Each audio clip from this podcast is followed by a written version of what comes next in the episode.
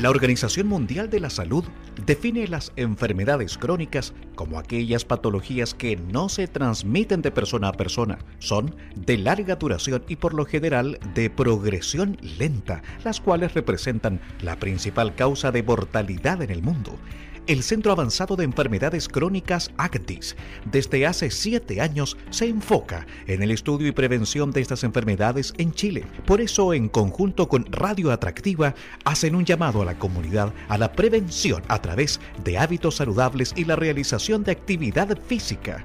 La salud es responsabilidad de cada individuo.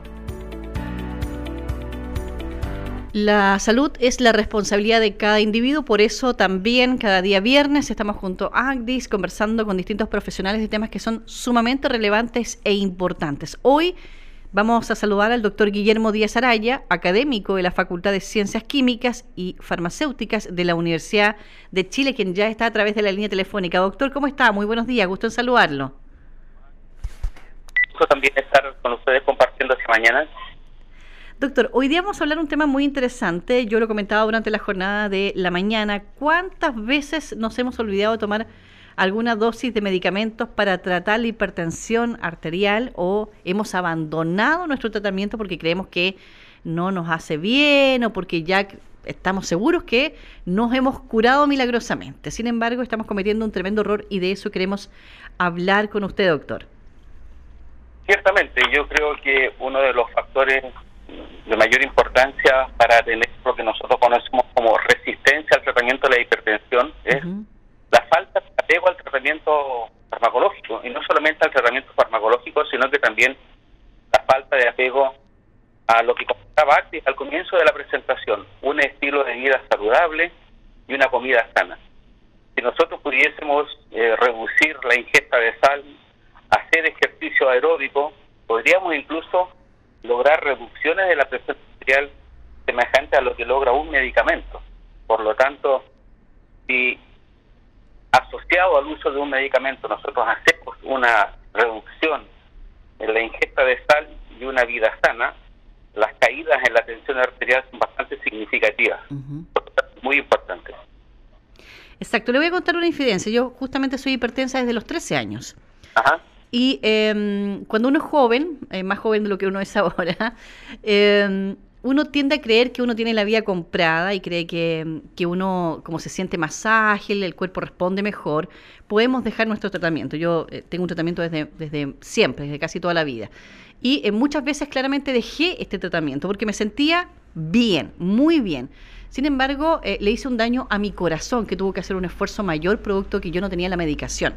Y hoy día, ahora que soy adulto y debido a las consecuencias, me he dado cuenta que nosotros, aunque nos sintamos bien, debemos ser súper responsables de los tratamientos. Por algo eh, se nos indican, eh, por algo, ¿no es cierto? El doctor nos dice siempre, no deje todos los días este es además la cantidad, la frecuencia, y aunque nos sintamos bien, eh, tenemos, que, tenemos que ser responsables, porque finalmente somos nosotros quienes vamos a vivir con el cuerpo, ojalá lo, lo, más lejano posible y en las mejores condiciones posibles. Entonces, uno, como yo le menciono, cree que, y especialmente se deja cuando es más, adulto, más joven, o incluso yo lo he visto en personas doctor, eh, más adultas, adultos mayores que creen que ya para qué me voy a tomar el remedio si ya estoy enfermo, dicen algunos.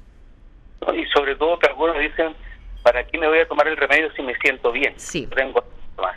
La hipertensión arterial, lamentablemente, o no, no lamentablemente, pero no es una enfermedad que manifieste muchos síntomas así tan graves. Por ejemplo, puede ser un síntoma pequeño como un dolor de cabeza, algún mareo, algún sangrado de cuando en cuando, sangrado nasal me refiero. Claro.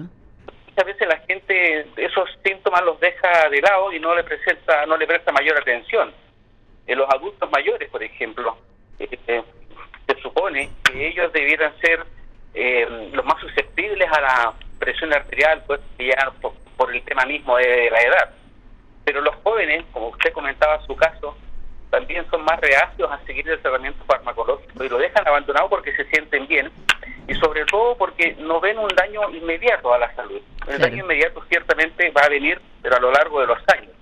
Y como usted lo acaba de comentar, su corazón le cobró el no seguir el tratamiento farmacológico, el tratamiento, digamos, terapéutico incluyendo lo farmacológico y el tratamiento del cambio del estilo de vida, que hay que insistir. Y el cambio en el estilo de vida, pues, salud, salud desde el menor ingesta de sal y ejercicio aeróbico es fundamental. Pero sobre todo, agreguémosle a esto el, el apego al tratamiento farmacológico. Uno tiene que seguir la indicación del personal de la salud, específicamente del médico que está haciendo está haciendo el tratamiento, para que la presión arterial se mantenga en valores razonables.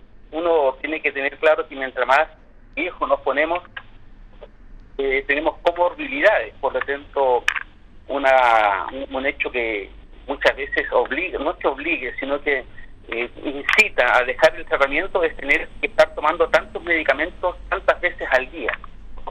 Y uno se aburre. Entonces, para el, para el manejo de la presión arterial, muchas veces lo ideal es tener un uso de un medicamento como que si fuese un hábito de vida, es decir, levantarse y tomarse el medicamento en la mañana a primera hora, según sea el caso, pero que tiene que uno asumirlo como parte de la vida diaria. Eso es lo que no hacemos. Nos sentimos bien y nos olvidamos del tratamiento. Sí, interesante lo que usted menciona porque son tres, nombre como tres factores, eh, la alimentación, el ejercicio, los medicamentos, en el caso de que hayan sido indicados. Y eh, a mí me pasa, por ejemplo, y he visto en otras personas que aquellas personas que consumen otro tipo de sal un poquito más baja en sodio, eh, de que después de que hemos sido diagnosticados obviamente de hipertensión y le bajamos al consumo de la sal y comemos de esa manera en la casa, eh, muy saludable, muy consciente, pero cuando nos va ir, por ejemplo, a restaurantes o de visita en otros lugares, parece que a la vuelta se nos van a salir los ojos eh, de la cara, eh, se nos hinchan las manos. Eh, notamos la gran diferencia que hay en la cantidad de sal que se le coloca en otros lugares que quizás no tienen la misma conciencia y un poco por eso quería tocar el tema de los restaurantes, que no solo es en la casa, también yo creo que el comercio tiene em, importantes decisiones que tomar en relación a cómo cocinan los alimentos para las demás personas. Por supuesto, si uno incluso comienza a ver algunas guías de salud, por ejemplo, cuáles son las exigencias que ha tenido el Ministerio de Salud para reducir la cantidad de sal en los alimentos y etiquetarlo alto en sodio, por claro. ejemplo.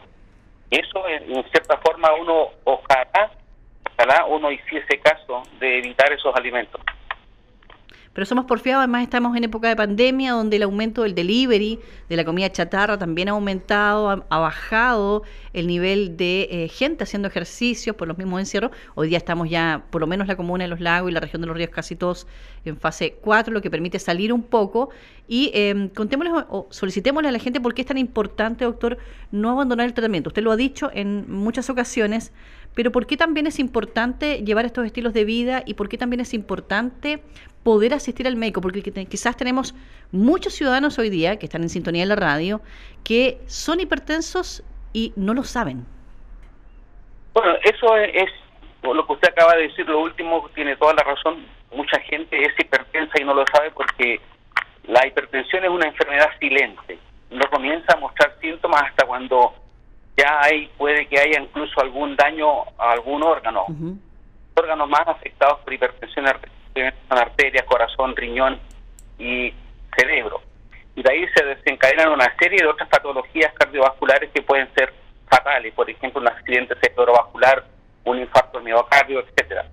Eso por parte baja. Ahora, en relación a su pregunta, ¿por qué el, reducir la ingesta de sal? Porque obviamente el, sodio favorece retención de agua, ¿cierto? Y la retención de agua aumenta la presión arterial, en el sentido que aumenta la bulimia, como decimos nosotros. Por lo tanto, un factor importante es reducir la ingesta de sal. Nos estamos acercando al 18 y en el 18 el uso de sal en los asados es bastante frecuente. Ojalá que uno pudiese reducir la ingesta de sal de otra forma. Por ejemplo, si no puede reducirla por un asado sin sal, no tiene sabor, ciertamente. Claro. Pero claro, por ejemplo, reducir la ingesta de sal en, las ensaladas, no sé, no agregar sal por último, si hay que consumir más cantidad de sodio, esencialmente el sodio. Mucha gente ha, para mantener un poco el sabor, agregado estas sales que son bajas en sodio y altas en potasio, por ejemplo. Y por otro lado, el, la vida sana la vida sana, el, ejercicio aeróbico, hace, digamos, de forma continua. Por ejemplo, si uno hace una caminata rápida de unos 30 minutos o andar en bicicleta unas tres veces a la semana, eso logra una, una reducción de la presión arterial y a lo largo del tiempo va a ser significativa. Por lo tanto, si a la reducción de la sal, al ejercicio aeróbico, sumamos un estilo de vida sana, uno puede, insisto, reducir la presión arterial de manera bastante significativa. Hay estudios, doctor, que muestran o demuestran que aproximadamente la mitad de los pacientes con enfermedades crónicas, como por ejemplo la hipertensión de la cual nosotros hoy día estamos hablando, eh, no se toma la medicación, ¿ya? Como le fue indicada, la abandonó completamente o eh, la hizo parcialmente. Yo le quiero preguntar aquí si esto funciona como los antibióticos, que si uno los deja de usar, ¿no, no tienen el efecto que uno debería o, al contrario?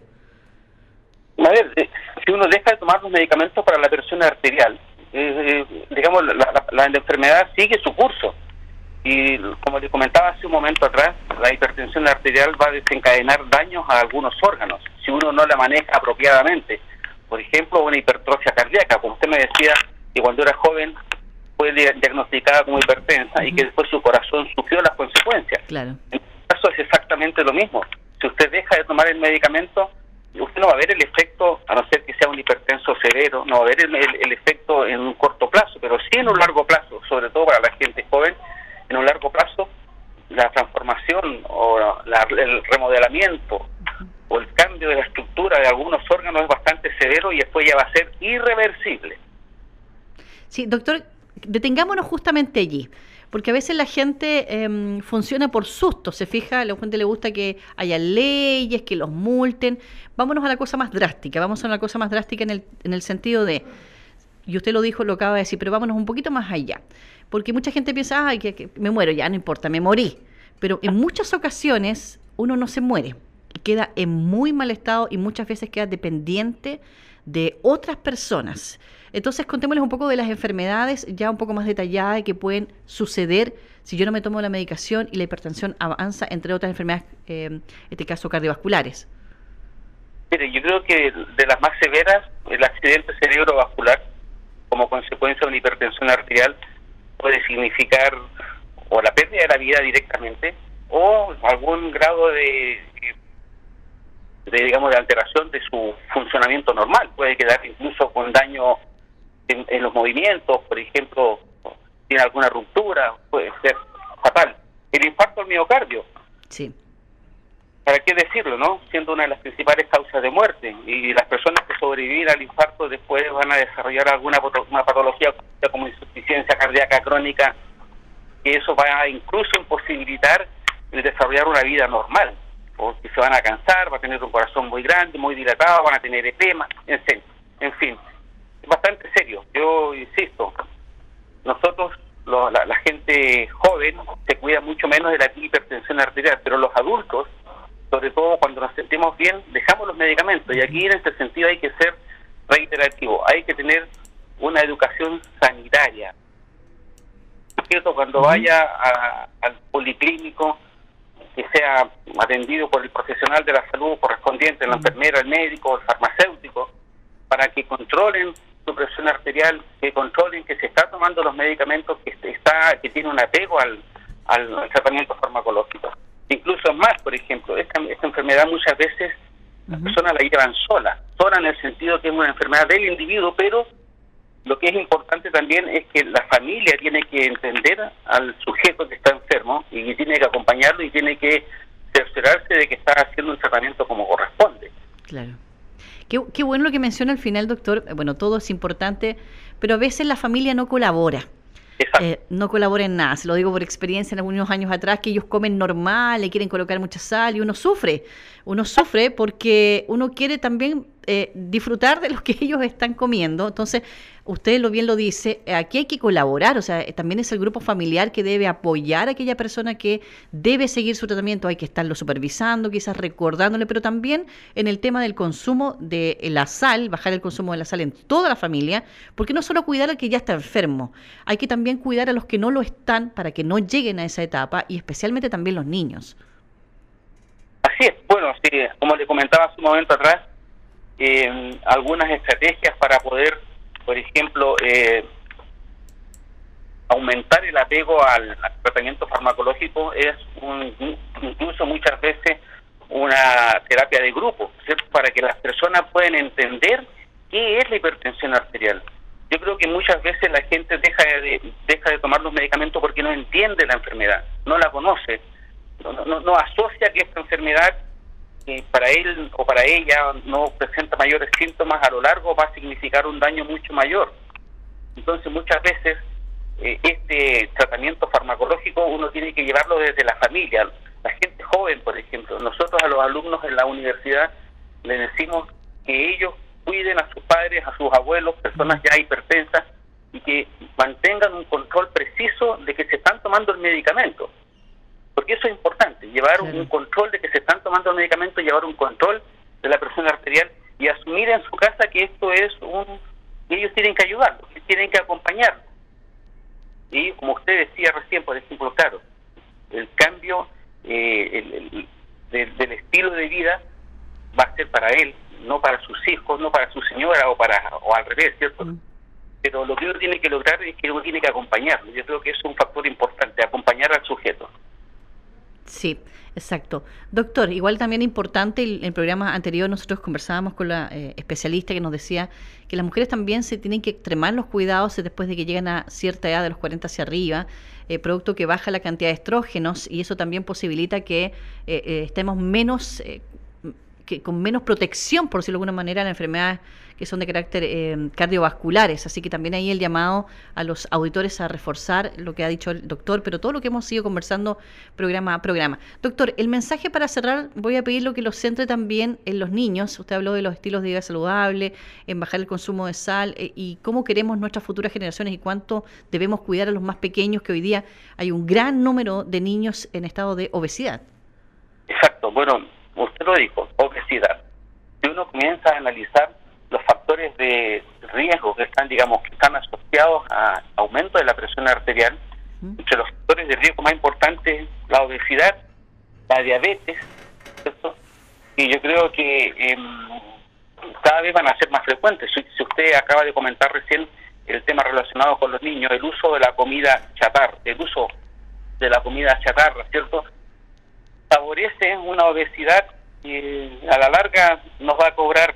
Entonces yo le diría a los padres que cuiden a sus hijos, que le den comida sana, que le reduzcan la ingesta de sal desde pequeño, porque es un tema futuro, no es una cosa mm, a una semana, a dos semanas, sino es una cosa a largo plazo. La patología esta es a largo plazo. Efectivamente, doctor. Queremos agradecer este contacto telefónico. Estábamos hablando con el doctor Guillermo Díaz Araya, académico de la Facultad de Ciencias Químicas y Farmacéuticas de la Universidad de Chile, como cada día viernes, hablando junto al programa de ACDIS. Muchas gracias, doctor. Que tenga un muy buen fin de semana. A usted, muy amable. Gracias por la oportunidad de dar a conocer un poco la opinión. Que tenga buena tarde. Gracias. Gracias. Conversación entonces a esta hora con, como cada día viernes, con Agdis. Eh, hoy día el doctor Guillermo Díaz Araya hablando de cuántas veces hemos tenido que olvidar o hemos dejado tratamientos eh, por conductas irresponsables, así que mencionarlo, somos muchas veces irresponsables, quizás porque nos sentimos bien, está bien que nos podemos olvidar una vez, pero dejar de eh, hacer lo que debemos hacer, de cuidarnos, no solo eh, seguir un tratamiento al pie de la letra, sino que además el entorno tiene que ayudar a eso, el resto de la familia, el bajar el consumo de sal, bajar las, las, el tipo de alimentación que no sea saludable, aumentar un poco el ejercicio físico, mejorará sustancialmente la, la calidad de vida de aquellos que están enfermos, pero también va a prevenir que aquellos que no lo están nunca lleguen a esa etapa, porque lo que queremos es prevenir y cuidar a quienes hoy día lamentablemente por uno u otro motivo, cierto?, ya se encuentran en esta condición. Vamos a mantenernos en la programación de Atractiva FM. El Centro Avanzado de Enfermedades Crónicas ACTIS y Radio Atractiva FM te invitan a poner en práctica estas sencillas recomendaciones para tener una mejor calidad y cantidad de vida. Practica actividad física constantemente, aliméntate de manera saludable y evita fumar e ingerir alcohol. Pequeños pasos nos llevan a grandes resultados. Comienza hoy y sé un embajador de los hábitos saludables.